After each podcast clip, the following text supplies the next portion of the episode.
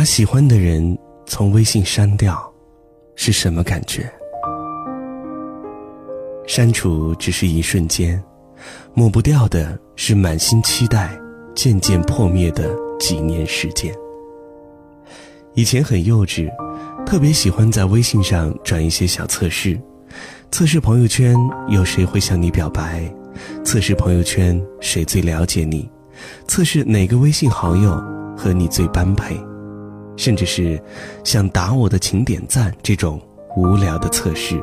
都是借着发朋友圈的名义发给某个特定的人看的，仿佛只要对方给了你一个赞，就是参与了你的整个人生。我有个好朋友，更是充分运用了微信的分组功能来吸引男神的注意。他单独给喜欢的人分了一个组，然后每天疯狂地刷着朋友圈，给那个只有一个人的分组看。占据了对方的朋友圈页面，却依旧远在他的世界之外。每个人都害怕自己的内心被不熟的人窥视到，但却在朋友圈频繁地对着五百个微信好友说心情，其实只是希望一个人能看到。后来，他不在你的联系人列表里了，你也懒得再频繁的发朋友圈了，因为已经丢掉了被他嘘寒问暖的期待。所以，小心翼翼的把自己的情绪收起，不想给谁看，不知道给谁看，谁看都无所谓，谁看都没意思。开心时自己笑笑就好，难过的时候自己睡睡就好。以前觉得需要被人重视的情绪，现在懂得，原来自己一个人知道就好了。电影《当哈利遇上莎莉》中有一段经典的台词：“我爱你在气温二十二摄氏度时还觉得冷，我爱你花一个半小时考虑吃什么，最后只点了一个三明治。我爱你用好像我是一个傻瓜一样的眼神看我时鼻子上挤出的皱纹。我爱你在与我见面后留在我衣服上的香水味。”每天晚上睡觉前，我最想与之交谈的人是你。现在我站在你面前，并不是因为我寂寞，也不是因为今天是除夕，是因为如果你想要和某人共度余生，那么你就会希望余生尽早开始。喜欢一个人的时候，与之相关的所有的事情都充盈着世间最极致的乐趣。而如果你喜欢的人不喜欢你，你便会很容易失去生活当中最简单的快乐。没有兴致出去参加朋友们组织的聚会，满脑子都是一个人的脸，见到谁都开心不起来。别人的狂欢更容易衬托出自己的孤独。沉浸于酒瓶碰撞的灯红酒绿之中，脑海里却是一片无人关心的空落。谁给你发消息都会觉得是打扰，因为那个刺眼的小红点旁边，没有像你预料之中一样出现对方的名字，想欢呼，却是空欢喜。越壮丽的风景，越让人徒增悲伤，因为总在想，为什么你不在？越热闹的场景，越让人感到寂寞，因为总在想，为什么你离开？原本想找一个人共度余生，可那个人不是你。余生从哪里开始，又到哪里结束，突然没有那么重要了。有一个人对你毫无期待，你便对生活丧失了所有期待。自从喜欢一个人，渐渐习惯一个人，由于失去一个人，变得只想一个人。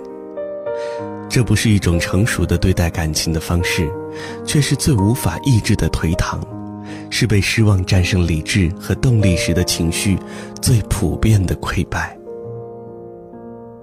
曾经喜欢一个人，现在依旧一个人，过于矫情是源于太过深情。我一直很想拥有《生活大爆炸》当中谢尔顿仿佛看空一切的傻性。谢尔顿是典型的完美主义者，极度自负，不愿相信世界上有比他聪明的人。他是一个木讷到极致的物理天才，缺乏社交能力，具有一种把自己的女朋友处得像兄弟一样的神奇能力。他无法理解凡人的幽默，自然也在很长一段时间都无法理解我们俗人终其一生在另一个人身上追求的爱情。所以，在好友结婚的时候，希尔顿的祝福语是这样的。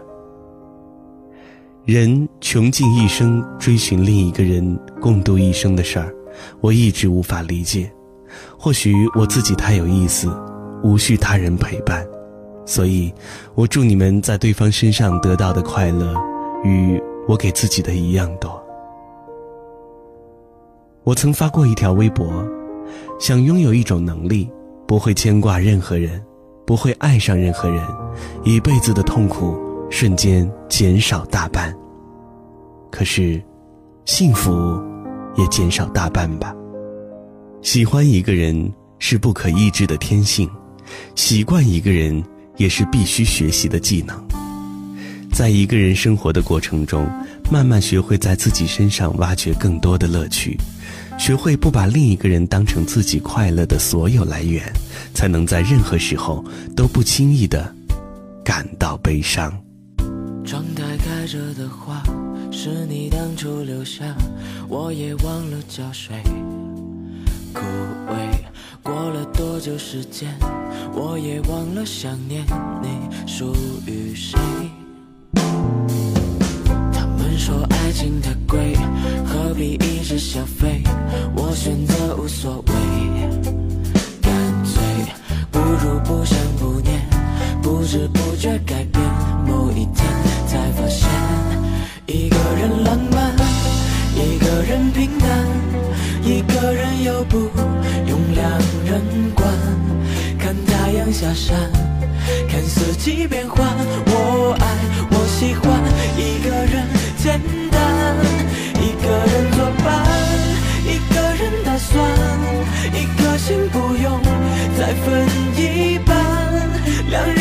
时差何必一个人追赶？不如就自然而然。我学会自得其然。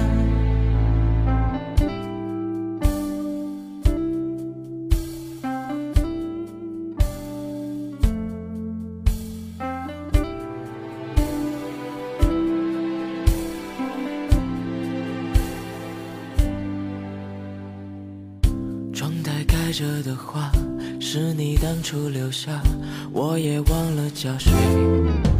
枯萎，过了多久时间，我也忘了想念你属于谁。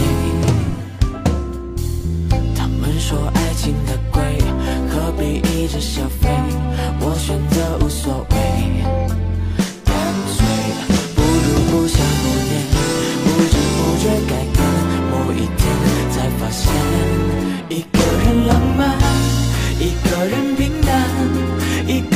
又不用两人管，看太阳下山，看四季变换。我爱，我喜欢一个人简单，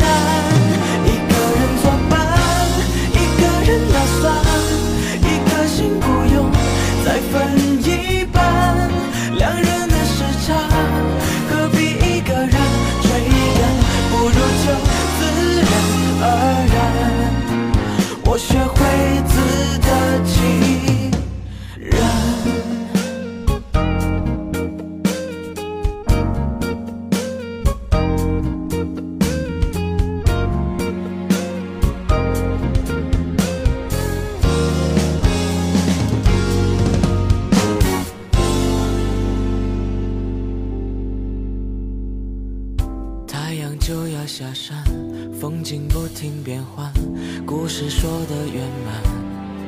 散场，过了多久时间，我也已经习惯随遇而安。